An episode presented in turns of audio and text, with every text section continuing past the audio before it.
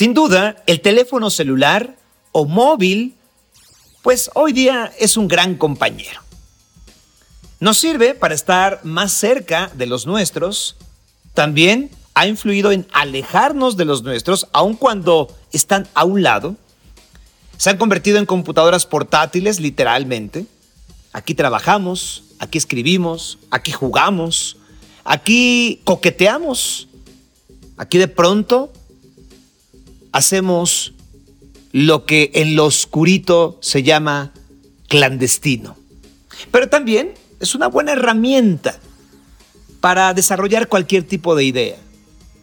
Grabar videos, música, dar una conferencia, en fin, ya un teléfono celular va mucho más allá que el simple eh, motivo o el simple objetivo de comunicarnos con una persona. Es un aparato que ha crecido en, digamos, en penetración, pero sobre todo ha crecido en importancia. En nuestro día a día, cuando uno no sale con celular, siente que olvidó la cartera, así de valioso. Cuando uno pierde el celular, siente que perdió parte de su vida.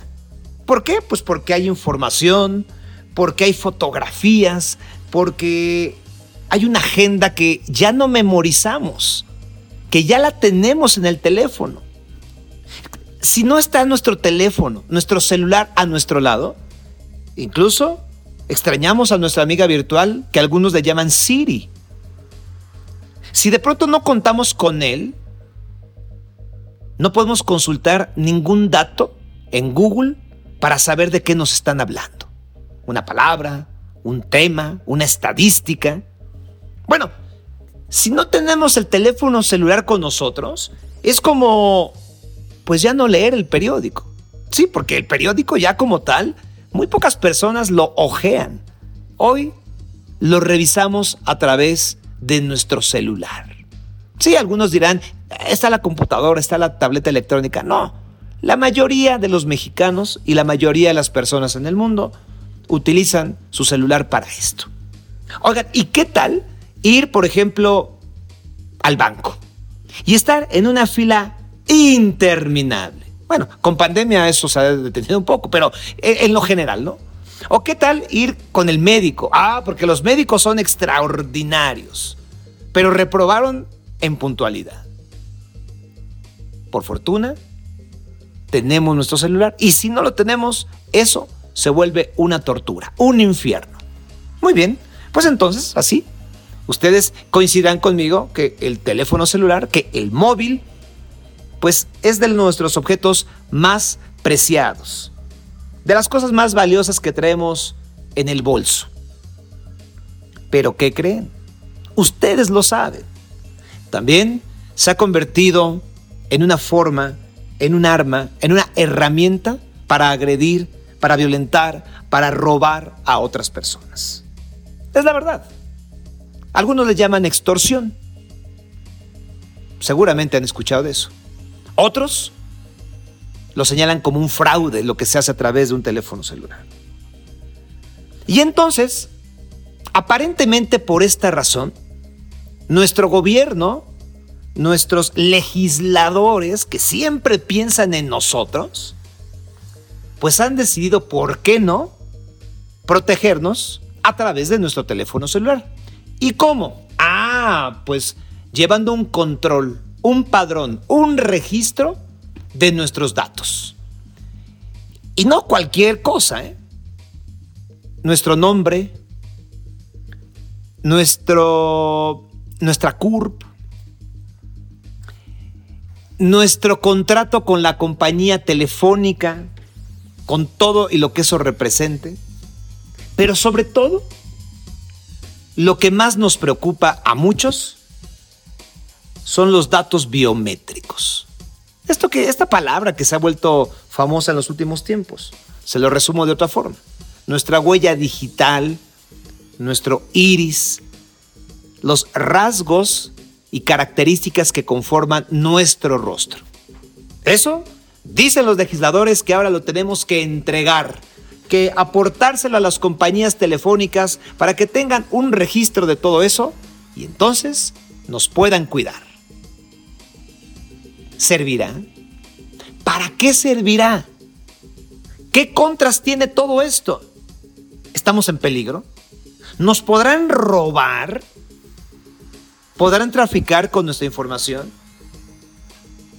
Para contestarnos esto y muchas cosas más acerca de este padrón y registro de teléfonos celulares, tenemos aquí sin duda a César Ortiz, doctor en Administración Pública y Derecho, maestro en Derecho Internacional con diversos posgrados en finanzas corporativas. Usted lo ha visto, ¿eh? lo ha escuchado también en la televisión, donde he tenido mucho, eh, muchas oportunidades de, de platicar con él, pero sobre todo, más allá de esto, que de verdad lo respaldan, quiero decirles que es una gran persona y un gran amigo a quien me gusta saludar siempre. ¿Cómo estás, César? ¿Cómo estás, mi querido Sergio? Muchas gracias, hombre. Pues nos encontramos, ahora sí dirían la canción, nuevamente nos volvemos a encontrar, César. Así es. No, y con este tema que es bastante interesante, lo habíamos platicado, es bastante amplio y sobre todo también preocupante. Eh, como tú ya lo mencionaste, pues en nuestros celulares prácticamente guardamos nuestra vida. Y hay algo muy importante, más de 86 millones de mexicanos, según el INEGI, tienen teléfonos celulares. Entonces, nos vamos a encontrar aquí con un tema de que habrá que empadronar a más de 86 millones de personas.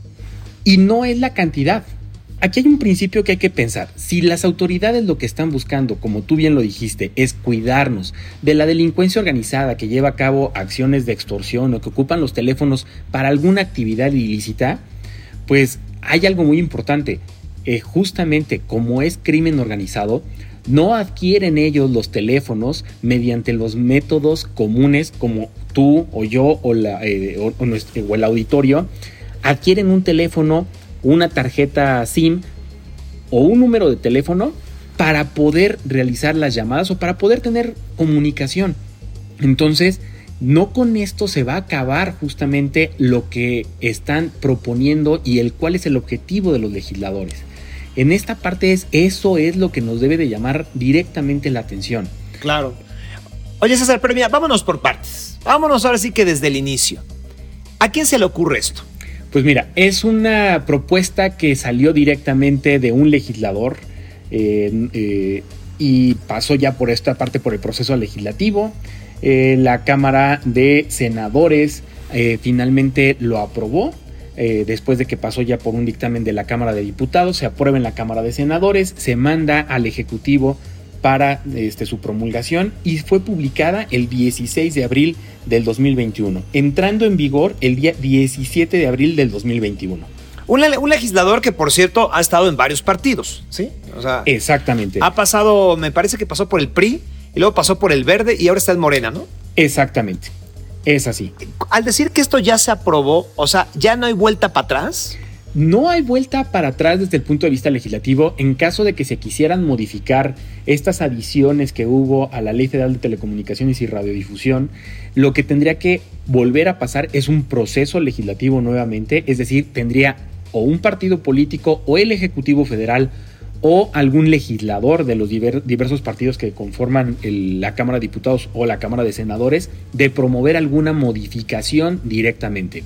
Ese es el camino normal que, conocemos como proceso legislativo, o bien que dado los, eh, la, controversia que ha generado estas modificaciones, se generen cinco tipos de precedentes o se genere un, eh, un amparo y se declare inconstitucional ciertos artículos de la Ley Federal de Telecomunicaciones y Radiodifusión y entonces ya no puedan ser aplicados. De hecho, hoy, 20 eh, de abril, ya salió una primera suspensión provisional para eh, dejar de hacer obligatorio a una sola persona el hecho de que tenga la obligación de entregar sus datos a este padrón de usuarios de telefonía.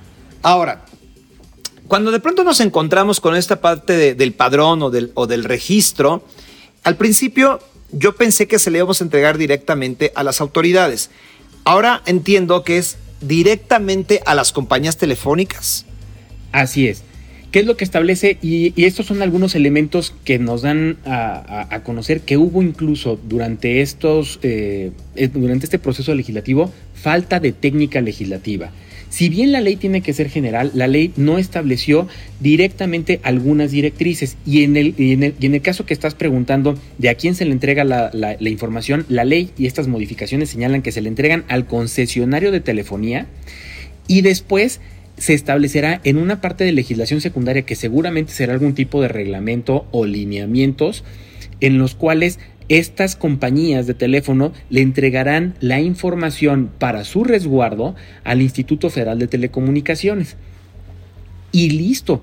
O sea, pero no establece ni la forma en la que se va a entregar, ni la forma en la que tiene que resguardar el concesionario de telefonía esta información que es lo más preciado que puede tener una persona. ¿Por qué es lo más preciado? Porque los datos biométricos, como bien lo dijiste, que son las huellas digitales, el iris, las facciones del rostro o incluso hasta el ADN, no se señala cuál de estos tipos de datos biométricos son los que van a requerir los concesionarios, cuáles son los que les va a pedir directamente el Instituto Federal de Telecomunicaciones, cómo se van a resguardar y dónde se van a resguardar. Entonces, sí deja bastante abierto y en un estado de inseguridad a nosotros como usuarios de telefonía y como ciudadanos en general. Yo leí que este intento o este padrón de, teléfonos celulares se ha intentado hacer en otros países. Ejemplo, Colombia, Uruguay, Argentina. Por decir los países que, son del continente americano. Y por ejemplo, en Colombia subieron los delitos, es decir, el frenar la extorsión y otro tipo de, delitos o de faltas con el teléfono celular no ayudó. En Argentina, por ejemplo, se establecía que hubo siempre errores con el registro, o sea, que no era totalmente... Eh, fidedigno. No sé si fidedigno exactamente el padrón como tal, ¿no? Y en, Uruguay, por ejemplo, eh, se decía que había una descoordinación de quien tenía la base de datos con las autoridades que tenían que poner orden. En, México ha, habido otro intento de, registros y lo platicábamos, con, los automóviles, por ejemplo. Sí, con lo que fue de hecho el registro nacional vehicular que después se este, convirtió en el registro público vehicular, pues bueno, en, el, en la parte de lo que era el RENAVE, que todo el mundo lo conocimos, hubo fuga de información, este, no se llevó a cabo de una manera correcta el empadronamiento y eso conllevó directamente a que se cambiara incluso la ley y que se, se abrogara lo que era el registro nacional este, vehicular, se cambiaran al registro público vehicular, a lo que conocemos ahora todo como, todos como Repube, y que no hubiera exposición de datos particulares de los titulares de esos, mm, de los propietarios, de los titulares de los vehículos, para que no fuera algo sumamente expuesto y que simplemente que si lo que se trataba era de tener un padrón de vehículos, pues se pusieran los datos únicamente del vehículo y ya las autoridades, mediante el uso de otro tipo de tecnologías y de información, hicieran el cruce de los datos vehiculares con los datos del propietario vehicular. Pero incluso si nosotros ahorita en el registro público vehicular ingresamos los datos del vehículo, no nos va a salir nunca quién es el titular directamente del vehículo, nos sale lo correspondiente al vehículo. En este caso, el número telefónico lo que tendría que estar referido es a más bien al aparato, pero no directamente hacia el, eh, hacia el usuario final. Esa parte ya la tendría que ver directamente la autoridad haciéndose eh, uso de otro tipo de herramientas y de información. Aquí lo, lo, lo complejo es de que ya nos están pidiendo, cuando vamos a sacar, por ejemplo, una credencial para votar, nos piden nuestros datos biométricos que consisten en la fotografía, que son los, rasgos de nuestra cara, y nos piden nuestras huellas digitales. Sí. En este caso es, si nos están pidiendo ya para este, eh, para este padrón la credencial para votar o una identificación oficial, que la mayor parte de las identificaciones oficiales aquí en México ya cuentan con un soporte biométrico, en el pasaporte, por ejemplo, igual que es otra identificación oficial, pues ya cuenta directamente con nuestras huellas este, dactilares y también con nuestra fotografía. Nos piden también nuestro registro federal de contribuyentes en el SAT, ya cuentan también con nuestro iris, con, nuestra, con nuestro rostro y con nuestras huellas dactilares. Y si no utilizamos además el, pasaporte o la credencial para votar, nos pueden pedir otra identificación como es una licencia de manejo en la cual también ya tenemos huellas este, digitales y también nuestro rostro o bien una cédula profesional en la cual también ya se cuenta con huellas digitales y con rostro. Entonces es incluso volver a trabajar. Si ya cuentan con estos datos biométricos, con una identificación oficial que es necesaria para comprar eh, y, activar un teléfono celular, no habría caso ni proporcionalidad para que además nos vuelvan a pedir otros datos biométricos y que estos no sean recabados directamente por la autoridad, sino que sean recabados por un tercero quien los va a resguardar y quien después los va a tener que reportar directamente a la, a la, a la autoridad. Y como bien lo dijiste, ya hemos tenido incluso aquí en México un antecedente que se llama Renault, que es el Registro Nacional de Usuarios de Telefonía. Cierto. ¿Y qué crees? Que tampoco sirvió. Con eso tampoco han bajado directamente las llamadas de extorsión, el uso de teléfonos eh, para realizar algún tipo de actividad ilícita y ya tiene la autoridad los mecanismos incluso para poder actuar y para poder ubicar directamente a las personas que están realizando este tipo de ilícitos. Por decírtelo de alguna manera, en el Código Penal eh, y en el Código de Procedimientos Penales y en la mayor parte de los códigos de penales de las entidades federativas, ya se dota de facultades al Ministerio Público para que pueda investigar, solicitándole a un juez en la intervención de un número telefónico o la ubicación mediante la georreferenciación que arroja directamente el teléfono. En esta parte, si nos ponemos muy técnicos, podemos saber dónde se encuentra un teléfono porque se puede triangular directamente dentro de la red celular o, o bien hacer uso del GPS que tiene directamente integrado el, aparato de telefonía celular. Entonces, si se trata de protegernos para que no existan este tipo de delitos, ¿qué crees? Las autoridades ya tienen todas las herramientas para poderlo hacer. Por lo tanto, pedir más requisitos y generar un padrón en manos de particulares que después tengan que reportar directamente a la autoridad es algo que va a ser resultar costoso, que resulta con una parte de retrabajo, duplicación de funciones y la entrega de datos que no se justifica. Eh, tú lo mencionabas, hay algunos países en Latinoamérica en los cuales ya se intentó realizar y tuvieron exactamente el mismo resultado que nosotros en México con el Renault. E incluso los países en los cuales esto sigue siendo vigente, que son alrededor de 17 países, este, entre ellos en América Latina está Venezuela, se encuentra también eh, de manera internacional China, Arabia Saudita, Afganistán, Emiratos Árabes Unidos. Eh, justamente tienen esto. ¿Cuál es la particularidad de estos países? Que no son países en los cuales exista una democracia y un ejercicio pleno de los derechos humanos. Y lo platicábamos anteriormente. El hecho de que ya exista tan difundido el uso de la telefonía celular es justamente el hecho de que la, la, comunicación se ha convertido directamente en un derecho humano. Y así lo establece incluso nuestra constitución. Nuestra constitución en el artículo primero y en el artículo 6 establecen que las comunicaciones y el acceso a la comunicación es un derecho humano. Por lo tanto, si lo vamos a restringir, estamos restringiendo y acotando el uso de libertades que, este, que, que, son reconocidas no solamente por el país, sino que son reconocidas mundialmente. O sea, no tienen incluso que ser reconocidas al momento en que son derechos humanos. Nacemos con la facultad para poder ejercer directamente esos derechos. Y lo que tiene que hacer el Estado es velar y procurar que existan las condiciones para que los podamos ejercer. Esta forma de tratar de protegernos no lo es. Exacto. En este sentido, abonando a lo que estás diciendo eh, al final, si uno no quiere entregar sus datos, pues aparte de que puede ser multado, pues te puedes quedar sin línea telefónica, tal cual. Exacto. Para empezar, la, ley establece aquí ya dos situaciones. A partir del 17 de abril, aun cuando no han salido las disposiciones secundarias que tiene que emitir el Instituto Federal de Telecomunicaciones, ya no puedes comprar una línea telefónica si no entregas tus datos personales como la dirección, tu RFC, la, este, la identificación oficial, comprobante de domicilio y tus datos biométricos. Y eso de manera inmediata. Pero ¿qué es lo que pasa con los que ya tenemos un número celular y, este, dado de alta? Allí justamente la ley establece un periodo de dos años a partir del 17 de abril del año 2021 para que los concesionarios recaben la información de nosotros que ya tenemos y contamos con un número telefónico. Eh, aquí tengo, me salta una duda. Hablando de las multas, ¿la multa va directo al usuario o va la multa por, por cada persona que no lo registre a la compañía telefónica? En este sentido, fíjate que no hay directamente una multa al usuario final.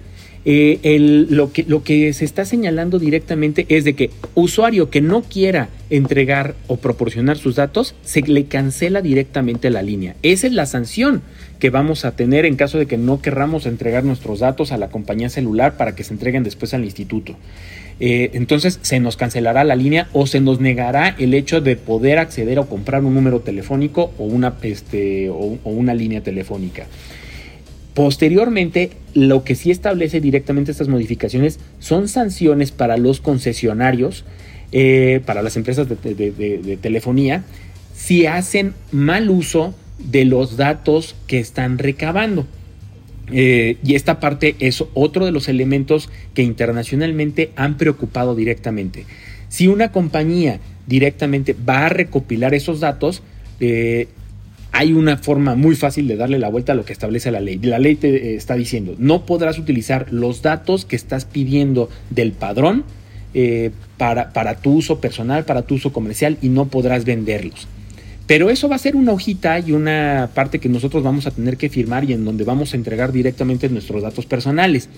Pero si ellos además te dicen, independientemente de lo que yo tenga que entregar al padrón, me, este, me vas a entregar también a mí para que yo pueda hacer uso de tus datos comercialmente y los pueda explotar con mis empresas relacionadas o con algún tercero, pues lo que va a pasar es de que eh, directamente como en algunos países asiáticos que justamente tienen este tipo de regulación, eh, afuera con las cámaras de seguridad que hay, pues nos van a poder tener identificados y traceados eh, nuestras rutas diarias, nuestra vida, nos van a poder identificar directamente en la calle eso, si, si fuera desde un punto de vista de seguridad, pues tal vez no habría tanto problema. Pero desde el punto de vista comercial, lo que va a pasar es de que vamos a estar enfrente de una cámara, va a haber el reconocimiento facial o, este, o el reconocimiento de iris o simplemente el reconocimiento de nuestro dispositivo electrónico con el que estemos y nos van a estar bombardeando de información comercial de una manera bárbara y sin precedentes.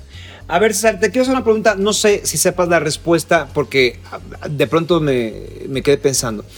Por una parte te dicen que los datos biométricos pueden ser la huella, la huella, la huella digital, la huella dactilar, el iris o los eh, rasgos de nuestro rostro. Esto va a depender de la compañía telefónica. ¿Es uno de estos tres que menciono? ¿O el usuario va a poder decidir cuál de los tres? Hago esta pregunta por lo siguiente. Hay teléfonos celulares con los cuales tú entras con una huella digital. Pero los últimos modelos ya hay el reconocimiento del rostro.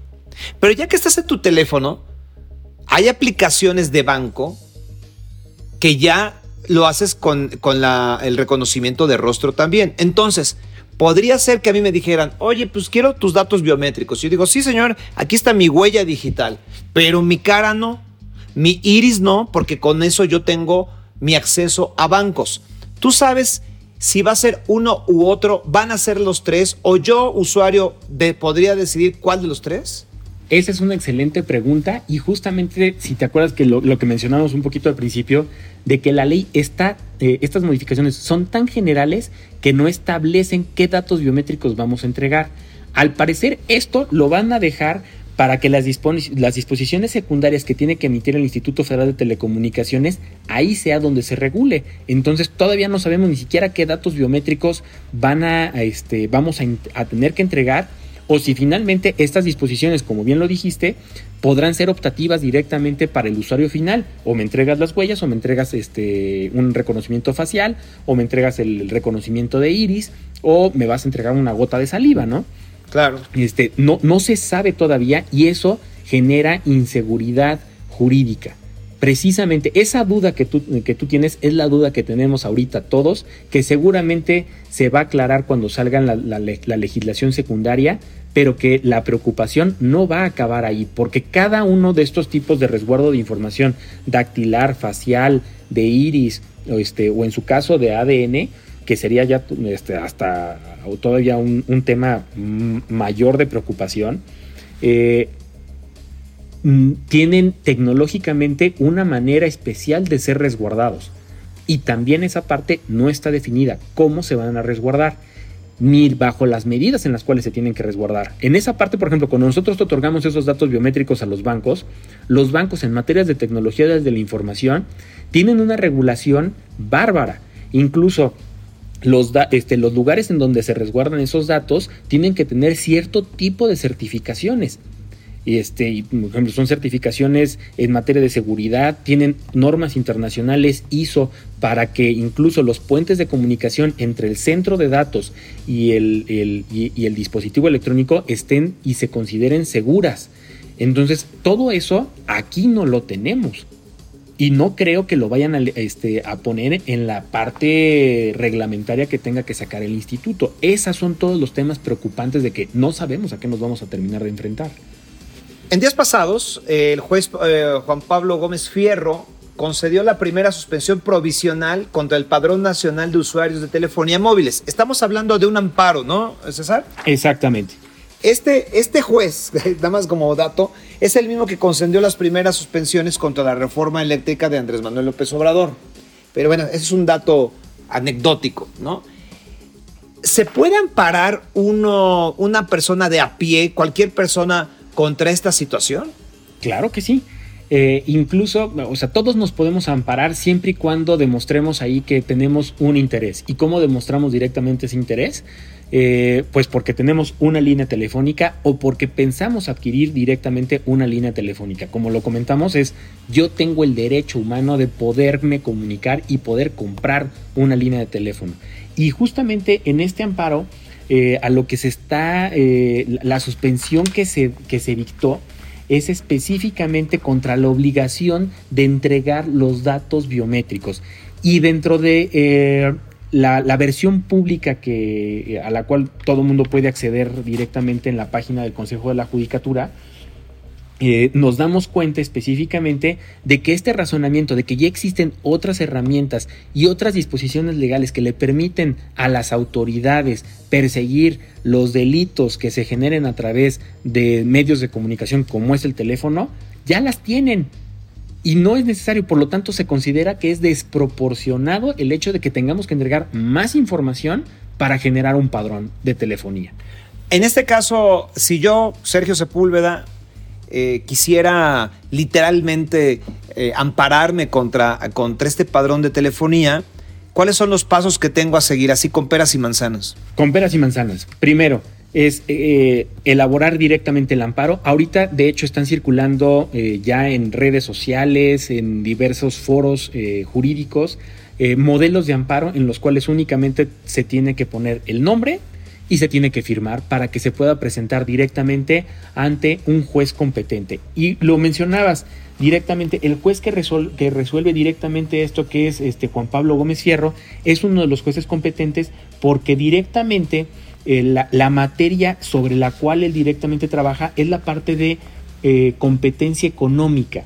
Y resulta que la parte de telecomunicaciones recae directamente en la parte de competencia económica. Por eso es de que estos jueces, y que son muy pocos jueces los que son especializados en materia de, competencia económica, telecomunicaciones, energéticos, eh, tienen ellos directamente la competencia. Entonces, se puede presentar directamente aquí, se puede presentar también directamente ante cualquier otro juez de distrito y posteriormente estos lo podrán remitir. Lo correcto es presentarlo directamente ante el juez competente. Oye, César, Fíjate que me salta muchas preguntas eh, al escuchar esto, aparte del amparo que, me queda claro. Eh, es cuando tú compras un teléfono celular o cuando registras una línea telefónica, eh, pues a final de cuentas, pues piensas que es para toda la vida, ¿no? Por decirlo de alguna forma. Pero hay ocasiones en que te puedes deshacer de ella o puedes deshacerte del equipo telefónico.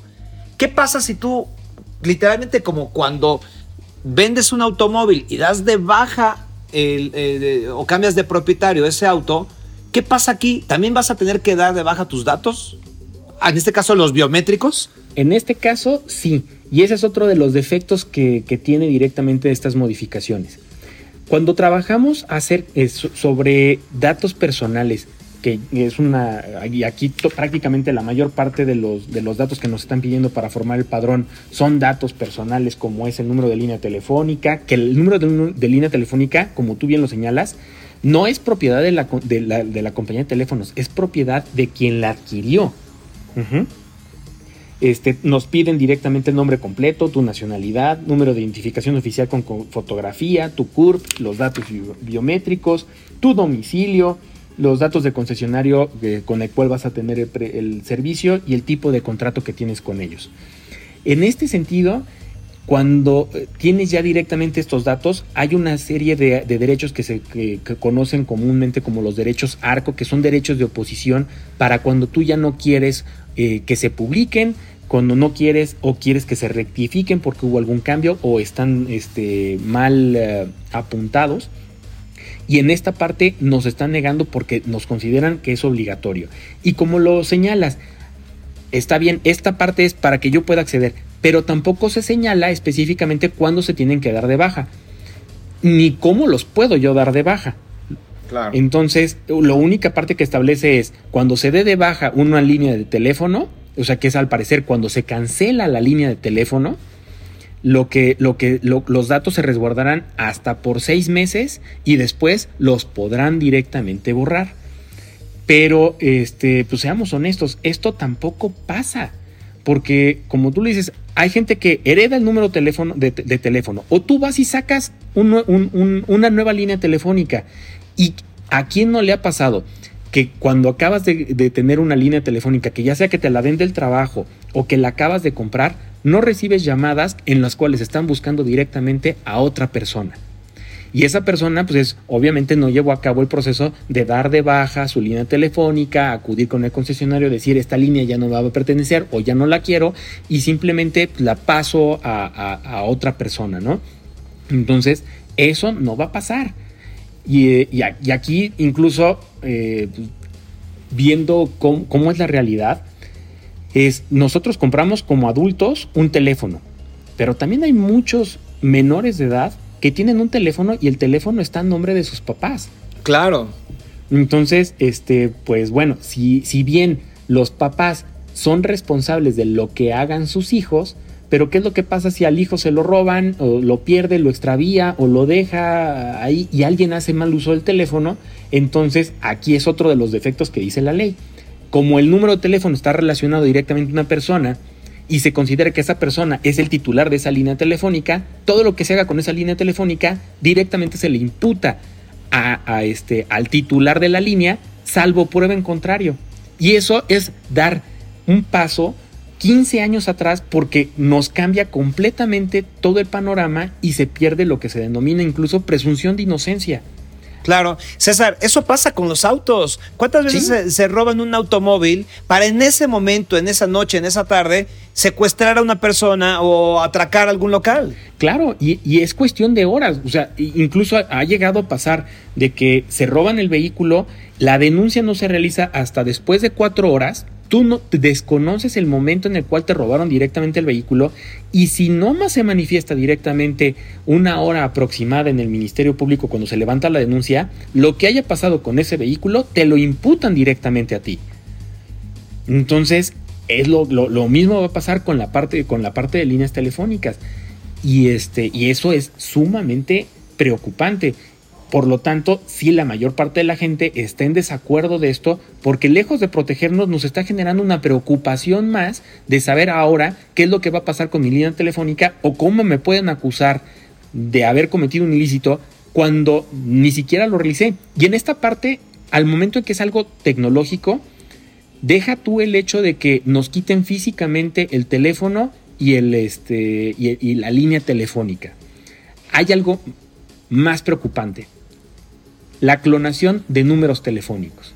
No necesitan quitarte tu teléfono ni, ni, necesitas tú perder tu línea telefónica para que alguien, llámese crimen organizado, pueda utilizar tu número telefónico y realizar actividades. ¿Y a quién se le van a imputar? No al crimen organizado, se le van a imputar directamente a la persona que es el titular de la línea telefónica. Claro. Oye, César, y no sé, las compañías telefónicas no protestaron, no levantaron la mano, no dijeron, oigan, no estamos de acuerdo. Eh, o por otro lado, ¿hay alguien que esté a favor de los ciudadanos de a pie como nosotros? Eh, independientemente de que podamos levantar un amparo, ¿no hay alguien que, que nos pueda defender? Pues mira, hay varias organizaciones no gubernamentales este, y, e incluso hay ah, órganos constitucionalmente autónomos, como incluso también lo es el Instituto Federal de Telecomunicaciones, que no estaban de acuerdo, que incluso durante el proceso legislativo mandaron una serie de documentos y de apuntes señalando de que esto va a traer más costos, va a incrementar el, costo de telefonía celular porque finalmente las compañías van a trasladar el costo de toda la infraestructura que van a necesitar crear para generar el padrón, lo van a transferir directamente al usuario final, es decir, a nosotros. Eh, y finalmente las compañías de teléfono también dijeron, oigan, ya tenemos un registro nacional de usuarios de telefonía, ya recabamos ciertos datos, ¿para qué recabar más? Y este, y pues bueno, como ah, suele, suele llegar a pasar, el Poder Legislativo fue omiso en escuchar a instituciones como el Instituto Federal de Telecomunicaciones, al propio Instituto Nacional de Acceso a la Información Pública, este, eh, a, organizaciones civiles, a grupos jurídicos de abogados, eh, en los cuales se comentaba que esto no era pertinente y no tenía una muy buena técnica legislativa para cumplir con el propósito que se buscaba. Muy bien, pues nos ha quedado muy claro este tema. Una última reflexión, César. Pues bueno, eh, esto nos preocupa a todos. No hay que esperar tampoco a que los demás actúen. Si en esta parte nos preocupa, hay muchos foros jurídicos en los cuales se han puesto a disposición eh, las herramientas legales para que se pueda directamente acceder y tener justicia. Hay que promoverlo y hay que hacernos escuchar. Si no nos escucharon en el Congreso, queda todavía esta vía judicial en la cual esperemos ser escuchados todos y la, este, existen también organizaciones jurídicas en las cuales están dispuestas a apoyar eh, la emisión y la tramitación de amparos de manera gratuita. Nos podemos directamente acercar con ellos para poder obtener un amparo y estar exentos de entregar esta información tan privilegiada a tanto a concesionarios como a gobierno. Muy bien, él es César Ortiz, doctor en Administración Pública y Derecho, maestro en Derecho Internacional con diversos posgrados en Finanzas Corporativas y Management Financiero. Un gran abogado, un gran amigo, una gran persona. Eh, ¿Tus redes sociales, César? Es, eh, nos pueden encontrar directamente en www.clearmexico.com, en el Twitter clear-méxico eh, y directamente ahí podemos contestar también muchísimas de sus dudas. Siempre es un agasajo escucharte, te lo agradezco muchísimo, querido César. Un abrazo, mi querido Sergio, un placer. Y yo me despido con esta reflexión. Sin duda, los legisladores como buenos políticos están llenos de buenas intenciones. Todas esas buenas intenciones, por ejemplo, que existen en tiempos de campaña, como las que estamos viviendo actualmente. Buenas intenciones. Lo que no se han puesto a pensar los legisladores, en este caso los que aprobaron este padrón, es que las buenas intenciones podrían funcionar en un país como Finlandia, como Dinamarca, como Suiza, lugares donde, incluso en China, ¿eh? donde la corrupción, donde la inseguridad, donde la impunidad son cosas que se atacan, son problemas que se resuelven. No quiero decir si el padrón podría funcionar o no. Los ejemplos dados aquí indican que esto será un fracaso y que nos generará a los usuarios de telefonía muchos más problemas que beneficios. Sin embargo, podría darle el beneficio de la duda. Lo cierto, o al menos lo que yo pienso, es que tenemos muchos, muchas más cosas que arreglar y que mejorar de nuestro sistema de justicia y de nuestra seguridad pública antes de llegar a este padrón, que sí, tiene la buena intención a favor nuestra, pero no es suficiente. Sin duda, soy Sergio Sepúlveda. Hasta la próxima.